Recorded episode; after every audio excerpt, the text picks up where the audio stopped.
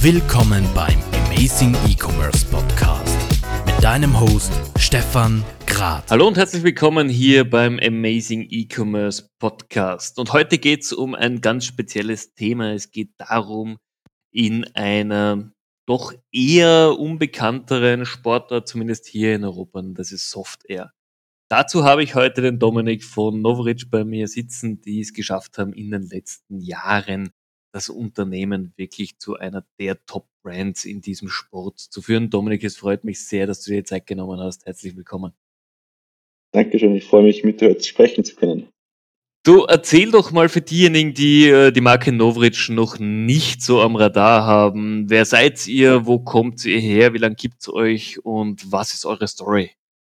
Uns gibt es seit fünf Jahren. Ich habe mit meinem besten Freund einen YouTube-Kanal gestartet, an dem wir Videos hochgeladen haben. Das hat sich dann ganz schnell zu dem größten YouTube-Kanal Österreichs entwickelt. Und uns haben unsere Zuseher immer gefragt, wo kann ich die Produkte kaufen, die ich in den Videos sehe. Und nachdem haben wir dann in den letzten drei Jahren ein ganzes E-Commerce-Business vertikal aufgebaut. Also von Research Development zur Produktion, Qualitätssicherung, Logistik, Marketing, E-Commerce, After-Sales Support. Also wir machen jetzt alles von der Idee für ein Produkt bis hin mit dem Kunden zu schreiben, dass der auch happy ist, wenn er die Produkte bekommen hat. Mhm. Und wie, wie war das für euch? Ich meine, ich, ich kenne die Story ein bisschen, aber ihr habt ja ganz am Anfang einfach gesagt, ja, okay, wir starten einfach, wir probieren es einfach mal. Wie, wie war der Prozess für euch, so das erste Produkt auf den Markt zu bringen? Also wenn wir jetzt wissen würden, was auf uns zukommen würde, hätten wir es wahrscheinlich nicht gemacht. Wir hatten unser äh, recht viel Geld in die Hand genommen, sind nach Taiwan geflogen und haben dort mit einer Fabrik zusammengearbeitet, also ein bestehendes Produkt verbessert. Das war schon am Markt und nicht sehr beliebt und wir sind hingeflogen, haben ihnen gesagt, diese Dimensionen passen nicht, wir brauchen hier mehr Qualitätssicherung, das Teil braucht ein anderes Material und sind zurückgeflogen und haben dann das Produkt in Wien gelauncht online und hatten sehr wenig Stück. Und diese 100 Stück am Anfang waren seit ungefähr 22 Minuten, wir hatten dann 100 Stück in unserem Warehouse und haben das dann verkauft online. Und diese 100 mhm. Stück sind nach ungefähr 22 Minuten out of stock gewesen, was ganz gut war. Und wir haben dann den Pre-Order aktiviert, also Kunden konnten das Produkt kaufen, obwohl es gar nicht im Warehouse ist. Und wir haben in den nächsten zwei Wochen dann einen sehr, sehr großen Betrag eingenommen und haben uns kurz gefreut. Und nachdem ist so ziemlich alles schief gegangen, was nur schief gehen konnte, also von diesen, von den Banken bis zur Logistik, bis unseren Payment Providers, alles hat nicht wirklich funktioniert und alles hat viele Probleme gemacht. Und wir haben dann ungefähr ein Jahr gebraucht, alles von vorn bis hinten zu fixen.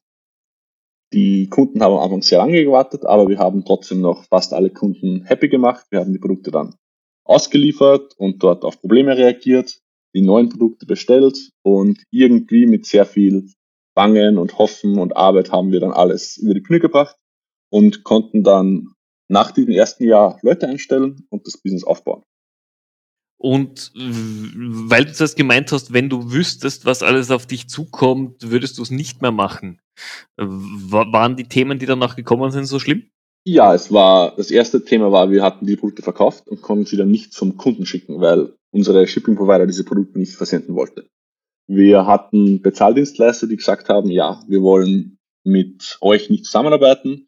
Wir hatten Banken, die unser Konto zugedreht haben. Also da ist wirklich, äh, da, da ist sehr viel auf uns zukommen. Okay.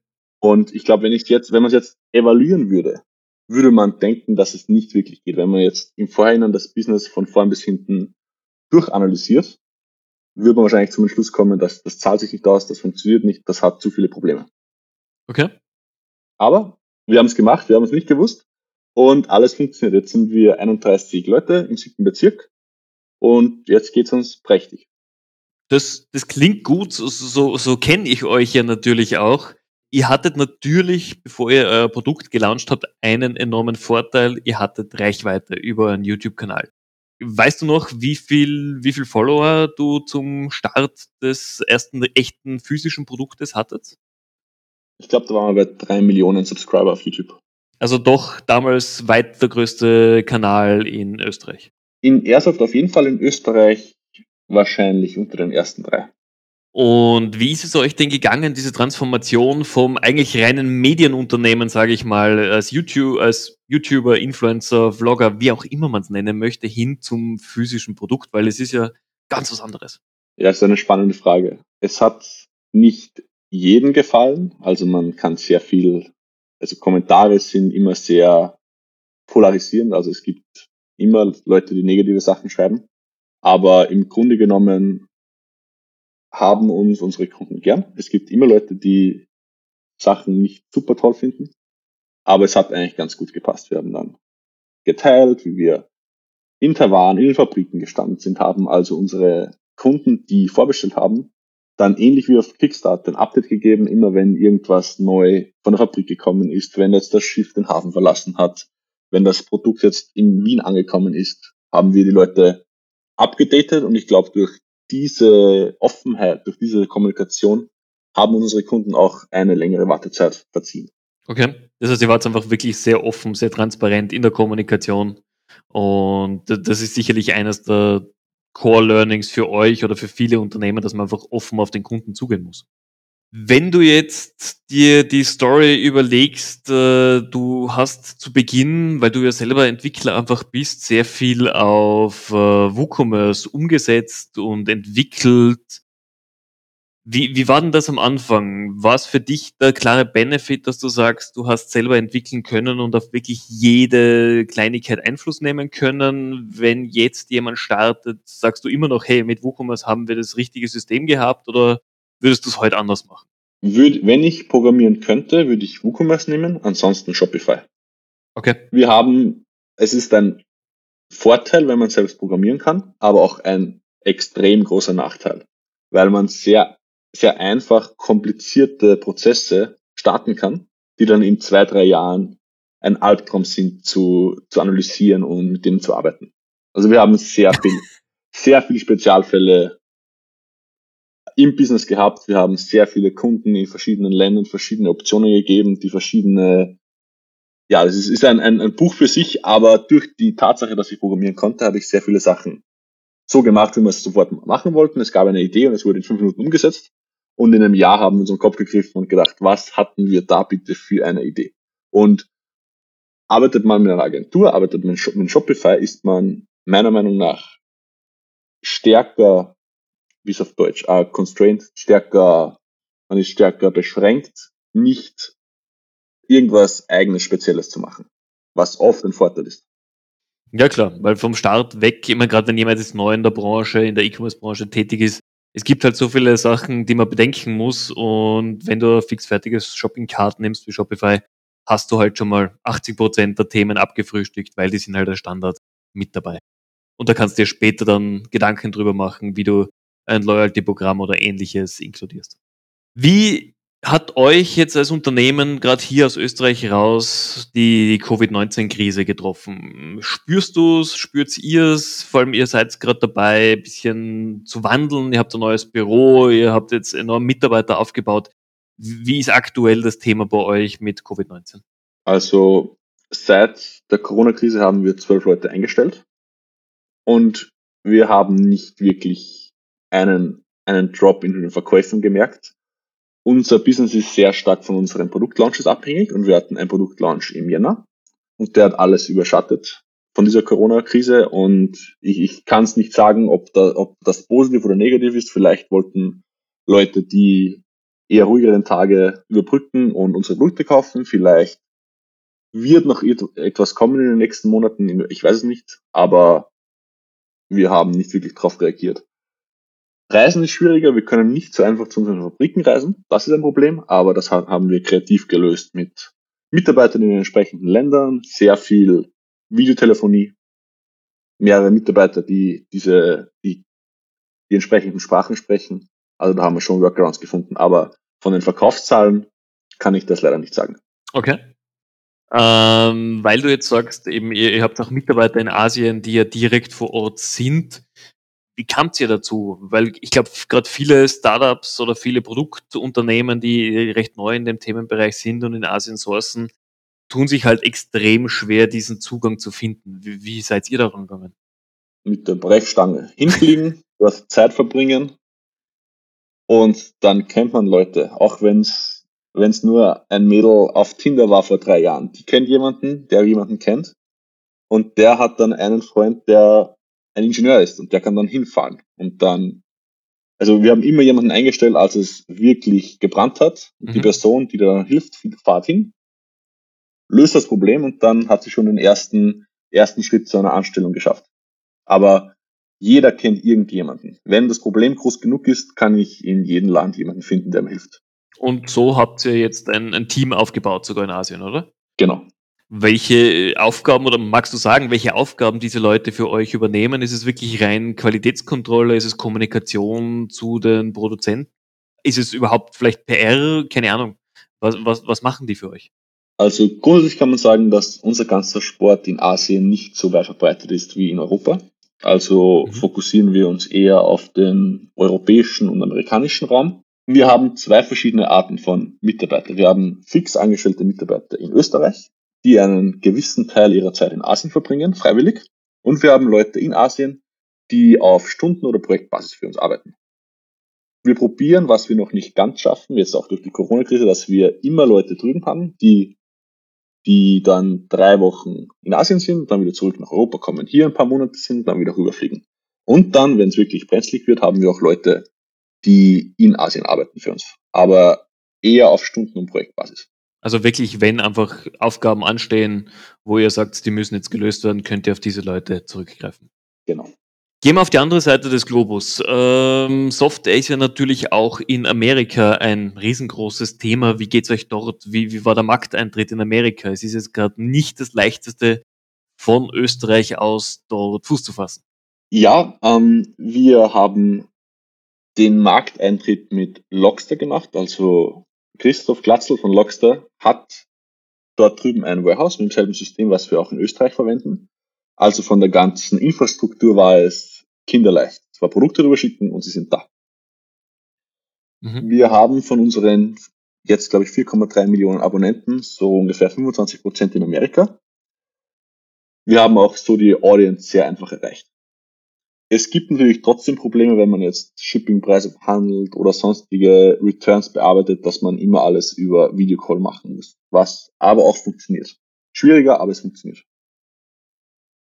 Okay. Und wir haben oft die positive Rückmeldung gekommen, dass wir diese Produkte, die wir in Europa vertreiben, auch europäische Produkte, nach Amerika bringen und auch im amerikanischen Markt vertreiben. Also es gibt eine gute Rückmeldung, dass wir dieses Loch im Markt in Amerika schließen, weil wir gesagt haben, wir spiegeln einfach alles drüber. Alles, was aus Asien kommt und von Europa kommt, alles wird in Amerika auch verkauft.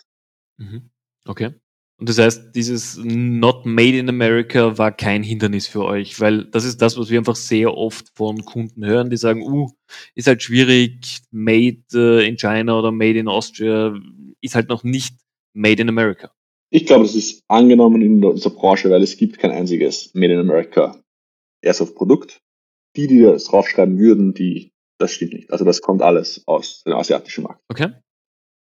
Wobei das auch nicht wirklich eine das ist jetzt, dann ist es, es geht nicht, viele Leute sagen, dass das wegen irgendwelchen Lohnkosten oder sonstigen Sachen ist. Es einfach, in Airsoft hat sich der Sport in Asien entwickelt. Also ich glaube, Wikipedia weiß das besser, aber Japan ist der Ursprung dieser Produkte, da dort, ich will jetzt nicht falsch sagen, aber nach dem Zweiten Weltkrieg echte Waffen verboten waren.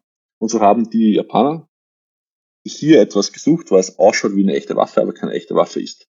Das hat sich dann im asiatischen Markt hier verbreitet mhm. und dort wurden auch die Produkte produziert. Also dementsprechend findest du auch die, das Zentrum der Branche einfach dort und hat sich dort entwickelt. Genau, es, es gibt nicht die Frage, ob wir die Produkte jetzt in Amerika oder in Südamerika oder in Europa herstellen können. Nein, alle Hersteller sind dort. Gut, dann ist es sicherlich kein, kein großer Nachteil, wenn man aus Österreich hier nach Amerika natürlich rübergeht. Gibt es einen Teil der Welt, bei dem ihr noch nicht vertreten seid? Ja, wir haben uns jetzt über auf Direct-to-Customer spezialisiert. Ich finde es das toll, dass wir wirklich komplett vertikal integriert sind. Also unsere Entwickler zeichnen ein 3D-Drawing, geben es zu unseren Produzenten, machen die QC, schicken es zu unseren Warehouses. Es geht raus direkt zum Kunden, von dem habe ich Telefonnummer und E-Mail-Adresse, wenn er ein Problem hat. spricht er direkt mit mir und ich löse das Problem und er ist wirklich sehr nahe zu uns. Und wenn er jetzt sagt, in Zukunft hätte er gern das, kann ich das Ganze wieder in diesen Entwicklungsprozess zurück einspeisen. Drum haben wir uns jetzt fokussiert auf Direct to Customer, also 98 Prozent von unserem Umsatz erwirtschaften wir damit, dass wir direkt zu den Kunden gehen. Und ich finde das auch persönlich sehr toll, dass da niemand in der, in der Mitte ist. Jedoch ist es uns aufgrund von Shipping Restrictions nicht möglich, andere Märkte zu beliefern, wie Südamerika oder Nahe Osten oder in Asien viel, Russland. Und in Zukunft werden wir hier auch dann auf Partner zurückgreifen müssen. Okay. Aber das ist dann wirklich nur, weil es einfach dort die Gegebenheit nicht anders zulässt. Genau. Es gibt nicht viel Gründe, die zwischen mir und meinen Kunden stehen. Äh, es gibt nicht viele Gründe, dass jemand zwischen mir und meinen Kunden ist, außer dass es ein sehr kompliziertes Importverfahren oder sehr hohe Logistikkosten gibt. Das ist ein sehr, sehr guter Satz, den sich, glaube ich, ganz, ganz viele Unternehmen hinter die Ohren schreiben sollten, weil nichts ist besser, als wenn man direkt mit seinem Kunden einfach in Kontakt ist, das Feedback bekommt und sich auch so weiterentwickeln kann. Und das Hoffen, dass wenn dieser Retailer meine Produkte ins Sortiment nimmt, dass er es einfach verkauft, das stimmt nicht. Also wir haben schon gedacht, ich, ich gebe das einfach in diesen Shop und das verkauft sich, aber da, da, man muss schon Value providen und es muss etwas Besonderes sein, man muss Marketing machen. Ich glaube, dass es gleich schwer ist, dass er direkt bei dir kauft oder über diesen Wiederverkäufer kauft und wenn er bei dir kauft, hast du einfach 35% mehr Marge, mit denen du wirklich sinnvolle Sachen tun kannst. Also ich glaube, das Sinnloseste ist es, einen, ja, das streichen wir lieber, Sinnloseste ist es, einen Wiederverkäufer zu geben, aber es macht in anderen Branchen sicher Sinn, für uns aktuell nicht. Habe ich, habe ich verstanden und macht auf jeden Fall viel Sinn. Jetzt natürlich, wenn man eure Story ein bisschen mitverfolgt hat, ist natürlich das große Geheimnis, wie seid ihr überhaupt damals auf YouTube so groß geworden? Oder wie lange hat es gedauert? Wie waren da eure Anfänge? Wie habt ihr diese riesengroße Community einfach aufgebaut? Das ist eine gute Frage und wir wissen auch nicht alles. Also ich glaube, dass unsere Qualität der Videos gut war, in diesem Markt gab es noch nicht sehr viel. Wir haben neue Arten der Videos mhm. probiert. Wir waren, glaube ich, sehr persönlich unterwegs. Also ich, ich kann jetzt da fünf bis zehn Punkte aufzählen, aber es war eine jede Menge Glück und es war der richtige Zeitpunkt und der richtige Ort und die richtige Art von Videos. Jetzt neu zu starten und auf unsere Größe zu wachsen, ist nahezu unmöglich in unserer Branche, weil das, das Zug einfach abgefahren ist.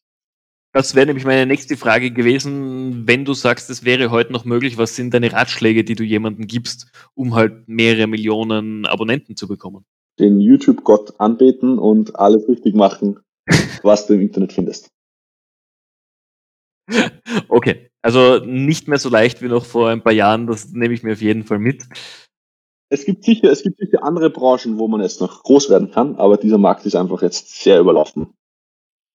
Und es ist auch schwierig, wenn man jetzt als Business einsteigen will, mit Leuten zu konkurrieren, die das gerne machen, in der Freizeit machen. Also wir haben das jetzt nicht gestartet, dass wir Produkte verkaufen wollten. Wir haben es gestartet, weil es einfach ein tolles Hobby ist, weil es sowas noch nicht gab, weil die Videos spannend waren. Aber jetzt als Business dort einzusteigen und wirtschaftlich zu denken, während andere das in der Freizeit machen, da hat man einfach keine Chance mit diesen, diesen Influencer, mit diesen Content Creator zu competen und der größer zu werden. Okay.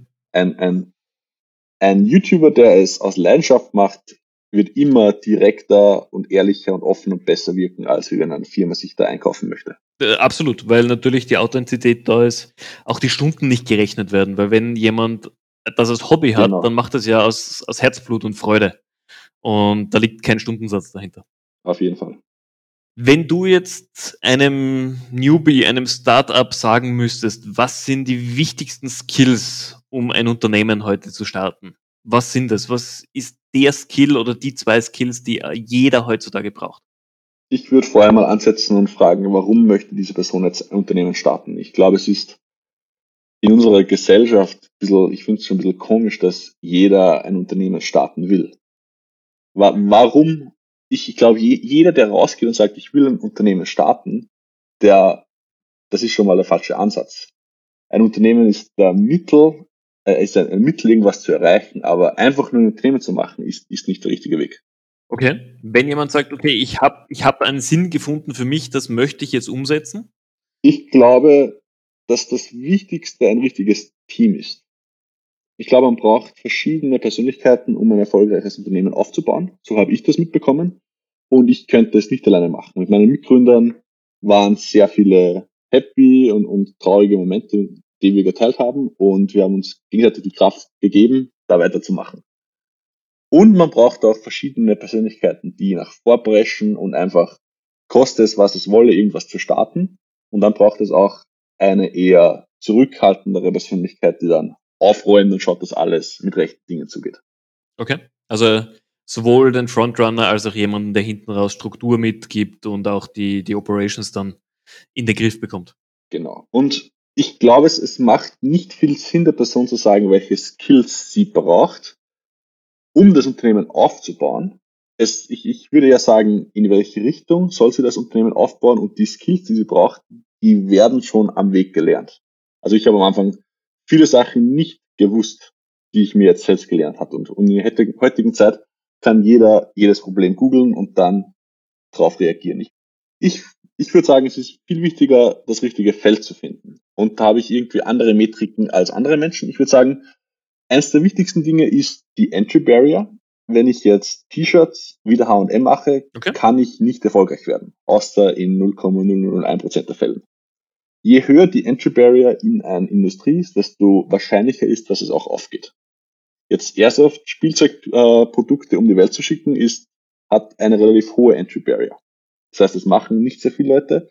Das heißt, man kann auch noch hier mehr Value providen, als wenn ich jetzt ein graues T-Shirt mache und das auf der Straße verkaufe. Okay, habe ich verstanden. Ja. Dann würde ich sagen, würde ich derselben Person auch noch sagen, Leute müssen einfach kehren, was du machst. Die müssen sich für das interessieren. Ich glaube, das, das Schlechteste oder das schwierigste Business ist, wenn ich jetzt rumlaufe und Leute überzeugen möchte, dass was ich mache wichtig ist, aber es interessiert nicht wirklich irgendjemanden. Leute kaufen das Produkt oder kaufen die Dienstleistung manchmal, aber ich erreiche nicht die kritische Masse. Ich finde, man muss sich was suchen, wo wirklich Leute in der ersten Sekunde sagen, okay, das ist cool, das möchte ich machen. Ja, das sind auf jeden Fall Inputs, die man sich zu Herzen nehmen kann. Vor allem, du hast ja eben das wirklich live am eigenen Leib äh, gespürt, wie so ein Unternehmen aufzubauen ist, welche Herausforderungen zu sind. Und vor allem, du hast es geschafft, äh, euer Unternehmen oder ihr habt das Team habt es geschafft, euer Unternehmen weltweit aufzubauen. Ähm, ist sicherlich nicht die, die allerleichteste Thematik. Aber genau aus dem Grund würde ich ganz gerne jetzt zu den eher persönlichen Fragen rund um deine Person kommen weil ihr verkauft vorrangig online aktuell. Wie bist du als Konsument eigentlich drauf? Gehst, bist du jemand, der gerne offline shoppen geht? Ja. Gehst du pure online shoppen? Wie, wie ist es bei dir? Ich kaufe eigentlich nur online ein. Ich war vor drei Wochen in einem Offline-Geschäft und ich habe heute noch Albträume von dem. Also ich, ich bin sehr, sehr online orientiert. Gibt es irgendwas, wo du sagen würdest, das würdest du nicht online kaufen? Eigentlich nicht. Also hast du Beispiele, aber ich glaube, dass ich alles online kaufen würde. Also vor ein paar Jahren war es, dass niemand gesagt hat, er würde sich eine Küche oder ein Auto online kaufen. Um, ähm, ich glaube, die Zeiten sind vorbei. Deswegen frage ich immer wieder. Ich habe letztens gehört, ja, jemand würde sich ein gewisses Sportgerät nicht online kaufen. Verstehe ich, weil er sagt, er muss es auf sich maßgeschneidert haben. Das ist vollkommen okay. Aber hättest du was, was ein Standardprodukt ist, was du nicht mehr online kaufen würdest? Ich, äh, mein Auto ist online gekauft. Mhm. Und nein, ich, ich wüsste nicht. Okay. Außer, ja, natürlich Handwerker und irgendwelche super speziellen Sachen, wo ein Experte das checken muss. Das wahrscheinlich so, aber das, das ist auch nicht eher das Produkt, sondern eher die Dienstleistung. Also wir haben vor kurzem etwas renoviert und ich habe mit einem Installateur gesprochen und ein bisschen gestritten und am Ende sind die Armaturen von Amazon gekommen und er hat sie eingebaut.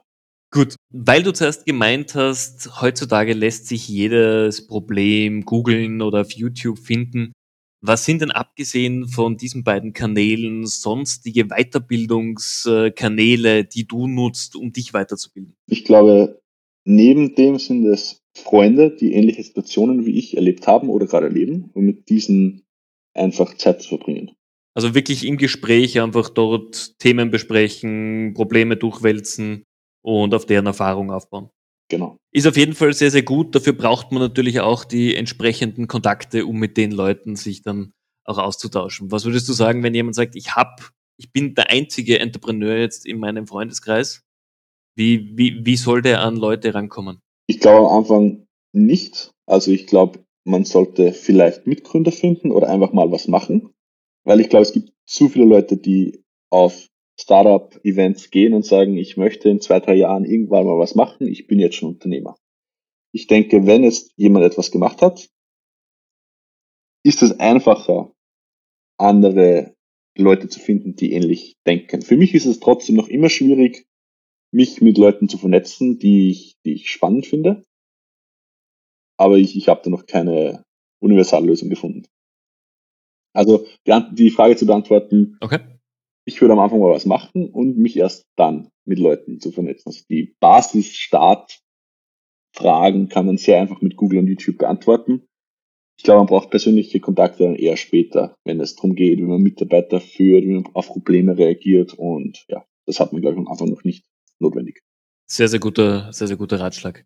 Wenn du jetzt deinen Einstieg in die E-Commerce-Branche in den letzten Jahren nochmal Revue passieren lässt, was war das Themengebiet, das du einfach unterschätzt hast, wo du sagst, ich, habe gedacht, das ist super easy und im Endeffekt war es dann the most creepy thing ever, das du hattest? Muss ich ganz kurz überlegen. Ähm, ich würde sagen, Content Management, also Informationen auf der Website up to date halten das, das Creepieste ist, wenn ich nach eineinhalb Jahren auf eine Salespage schaue und da steht dann drinnen, ja, 2017 im Juni kommt das Ding raus und es ist aber schon 2019. Wenn irgendwelche Informationen auf der Webseite äh, stehen und sie werden einfach nicht geupdatet. Alles abzudaten ist, ist blanker Horror.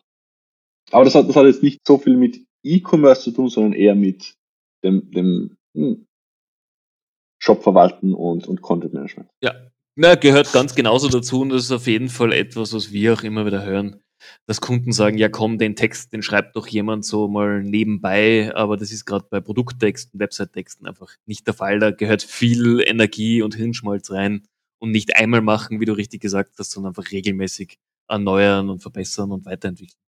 Der Text bleibt einfach da, er ändert sich nicht. Der bleibt 15 Jahre da, wenn ihn niemand angreift. Und das ist viel zu oft der Fall. Absolut. Lass mich mal meine, meine Standardfrage hier im Podcast stellen. Wann hast denn du das letzte Mal was zum allerersten Mal gemacht und was war's? Kann beruflich sein, kann privat sein, ganz egal.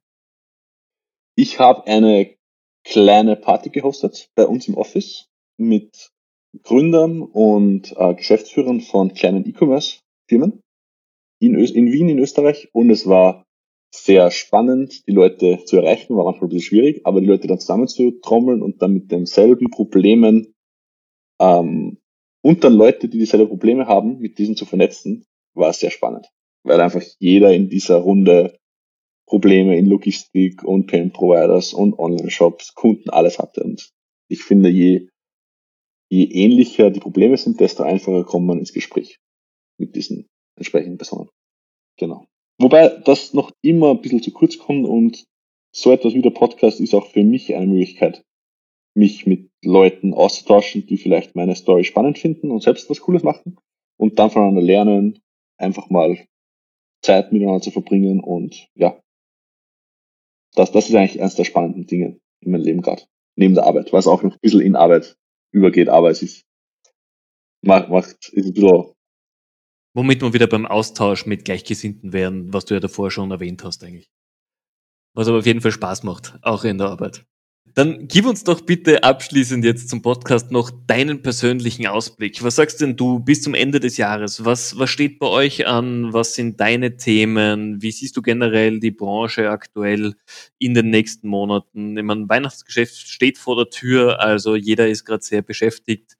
Was tut sich bei euch in den nächsten kommenden Wochen?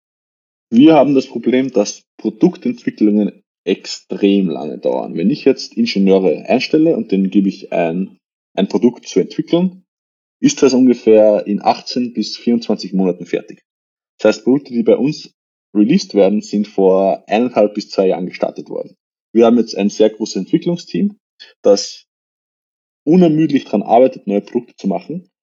Aber das geht schon seit eineinhalb Jahren so dahin. Aber in nächster Zeit werden wir sehr viele Produkte veröffentlichen und auf das freue ich mich, wirklich da im Markt noch mehr Produkte anzubieten. Es ist eher so wie, wie der H&M, wie ein Kleidungsgeschäft, bieten wir gerade T-Shirts und Hosen an, aber noch keine Pullover und Mützen und Schuhe, also horizontal Scale. Und das werden die nächsten sechs bis zwölf Monate, wo wir wirklich dann coole Produkte in verschiedenen Bereiche in Airsoft auf den Markt bringen. Okay. Das heißt, hier wirklich einfach breiter aufstellen und dem Kunden jetzt in den nächsten Monaten mal zumindest ein paar Produkte anbieten, um dann wieder mit den neuen Releases wieder mehr Schwung zu gewinnen. Ja, grundsätzlich einfach unserer Vision näher zu treten, wirklich Airsoft einfacher für den Kunden accessible zu machen, dass wir einfach diesen tollen Sport mit mehr Leuten teilen können.